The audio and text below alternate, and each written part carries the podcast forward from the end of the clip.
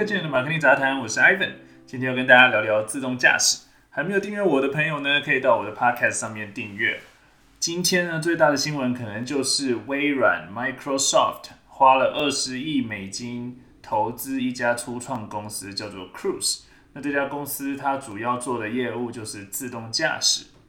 那自动驾驶呢，从二零一五年以来哦，一直就是车圈还有科技圈的一个热门话题。培育出来很多新创公司哦，数都数不清。那除了特斯拉比较有代表性的 Tesla 啊，各大科技巨头也都在布局啊。大家比较熟知的可能是苹果自己的这个 Project Titan 泰坦计划，Google 旗下的 Waymo 啊，通用汽车就是 General Motors 啊，它入股的这个 Cruise 啊，还有亚马逊 Amazon 它收购的 Zoox，还有大陆的一些公司像是百度啊，它有阿波罗计划等等等等。那基本上呢，自动驾驶的公司可以分为两类哦。有一类它比较聚焦在乘用车的场景，一般都是那些汽车 OEM 主机厂，像是 Tesla 啊，最近中国崛起的 Neo、小鹏、理想等等的。那另外一类它比较聚焦在商用的场景，一些商用的解决方案，像是 Google 的 Waymo，还有今天我们要聊的 Cruise 啊。当然也有两类都通吃的啦，像是 Tesla。啊，它旗下的车搭载了这个 Autopilot，还有 Full Self Drive FSD 的这个自动驾驶软体。未来它也已经宣布了，它会发展商用啊，应用在它的这个共享计程车 Robotaxi 的业务之中。那对自动驾驶的呃这个话题感兴趣的朋友，可以参考我之前做的那一期跟特斯拉相关的 Podcast。啊，里面聊了自动驾驶的一些分级啊，市场的规模，还有它的呃增长空间、潜力等等的。有兴趣的大家可以回去听哦。那自动驾驶实现的技术手段，行业里面也是有分派的。一般来说都是透过不同的这种 sensors 啊，然后配合这种呃它自己的这种演算法啊，还有一些高精地图去实现呃这个自动驾驶。那常见的一些 sensor，呃，包括说这个测距雷达、毫米波雷达、这个呃超音波雷达等等的，然后还有一些就是像相机啊，还有最近炒得很很很红的这个镭射光学雷达 lidar，哦，然后呃呃还有很多公司都在开发这个 AI 的图像辨识系统，也就是说这些感应器它收集了一些图像的资讯，然后它会有自己的一些图像辨识系统。跟它的算法去呃做出判断啊，然后让车子去做相应的一些动作。那这过程里面当然还有这个算力要很强的这个独立的计算晶片啊，还有这个电控系统，这样子你的车子才有办法根据这一一串的这个计算去做出相应的动作。那未来呢，等这个公共基础设施都联网了以后哦，就是你的车、行人呃一些基础设施像红绿灯啊等等的。它都跟你的车连在一起的时候，这个就是一个终极的 V2X 的自动驾驶解决方案，它就会很安全了，因为你不是只是依赖呃感应器感应器去获得了一些图像的 data 啊，然后来进行判断啊，所以这个方案呢，呃，可能可以先在一些封闭的区域开放，或是特定的场景开放，应用在像是接驳车啊之类的这个大众交通系统。那数据采集方面，目前行业里面的科技巨头几乎都有在呃这个光学雷达 （lidar） 这个领域里面去做投入，然后当做是一个解决方案啊。那特斯拉呢，它比较不一样，它的创始人 Elon Musk 呃不止一次公开的表示说，自动驾驶不需要 lidar 啊，然后特斯拉未来也不会用 lidar 作为它的自动驾驶解决方案的一个感应器。它仅靠它的测距雷达啊、相机，还有图像辨识系统，还有它 AI 的算法，它觉得他们就可以实现 Level Five 的自动驾驶。那今天的主角 Cruise 到底是谁呢？OK，它是二零一三年的时候成立的一家 startup 啊，总部在美国的这个北加州旧金山。二零一六年的时候，通用汽车收购了 Cruise。然后在二零一八年的时候，Cruise 还获得了这个软银哦，二十二点五亿美金的这个注资。然后它的母公司在二零一八年的时候再注资十一亿美金。然后还有那个日本的汽车大厂 Honda 也投资了二十七点五亿美金。其中他说的七点五亿是马上到账的，剩下二十亿是用来做自动驾驶相关技术的研发。那这个。微软这一次二十亿美金注资之后呢，呃，Cruise 这家公司的估值已经突破三百亿美金哦。它是没有上市公司里面大概是最大的公司之一哦，这个规模三百亿美金是已经很大的一个规模了。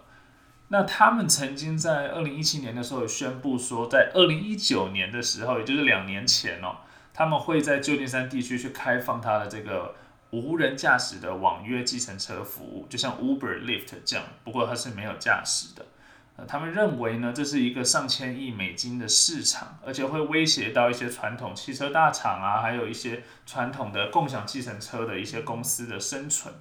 但是因为很多原因啦，有政策啊，还有技术啊等等安全性的问题，它没有真正在二零一九年就把这个业务在旧金山开放哦，它宣布延期哦，但是这个项目是继续在推进当中的，也值得大家关注。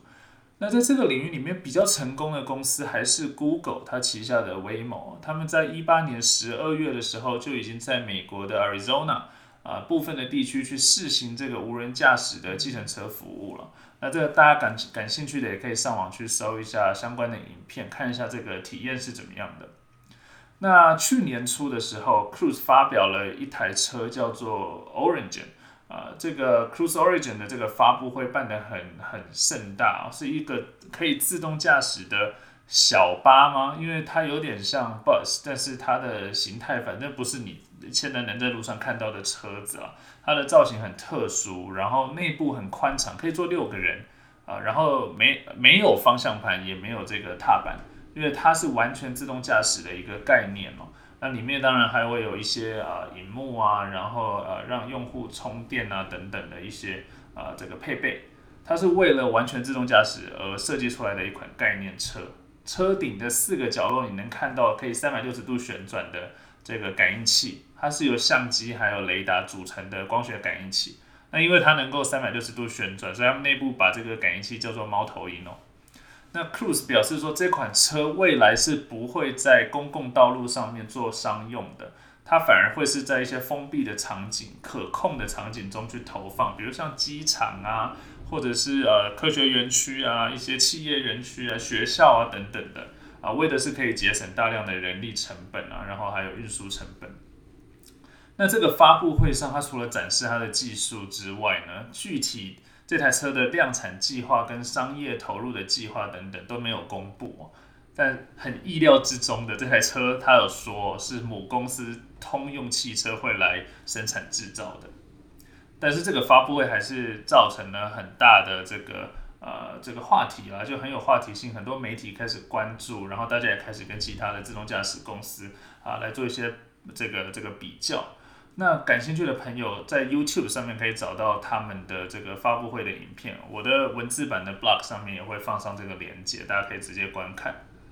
那这个发布会之后呢，去年就是呃有很严重的 COVID-19 的疫情嘛，所以其实也间接冲击到了 Cruise 这家公司，他们甚至在去年中的时候一度有裁员百分之八的员工。但是因为自动驾驶已经进入了一个黄金十年的发展浪潮，所以挡都挡不住哦。他们这个项目还是这个如火如荼的推进。那他去年的时候呢，呃，二零二零年有取得加州政府给他的自动驾驶许可。他虽然不是第一间去拿到这个自动驾驶呃测试许可的公司，但是值得注意的是，他拿到的是在旧金山市区的测试许可。那大家如果去过旧金山，就知道它是一个高低起伏呃很大，然后呃人口很密集，然后交通非常混乱的一个呃一个城市，所以对自动驾驶来说，它的挑战会非常非常高。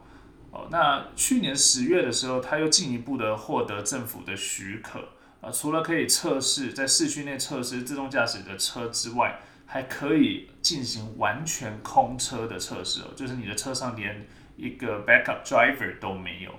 那目前呢，Cruise 在呃这个旧金山的市区已经部署超过一百八十台由母公司旗下的电动车 Bolt 改装的自动驾驶车，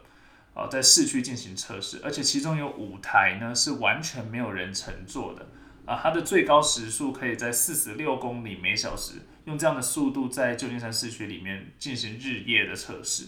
那他们有公布说啊，平均每一台自动驾驶的车一天在这个市区里面会进行大概一千四百次的无介入左转哦。那你们知道，就是右转难度就比较没有那么高。那你左转的话，对向来车啊等等的，所以这个环境是更加复杂。那这个感兴趣的朋友也可以到他们的 YouTube 上面去看它的测试夜间测试的时候的一些实拍影片，是没有人人为介入的。这个影片我也在文字版的 Blog 上面有附上连接。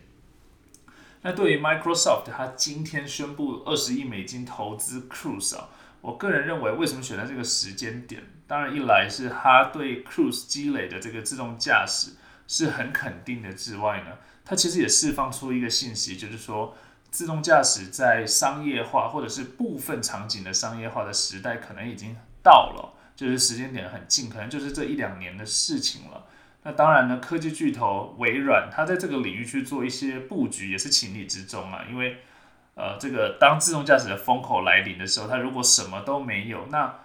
已经开始投入很久的，像是苹果啊、Google、Amazon 这些巨头，就很容易把它甩在背后，因为 Microsoft 已经有一点点在衰退了。那一不小心的话，你又没赶上这个风口浪尖，你就会消失在历史的舞台当中，就像当年我们都知道的 Nokia 手机一样。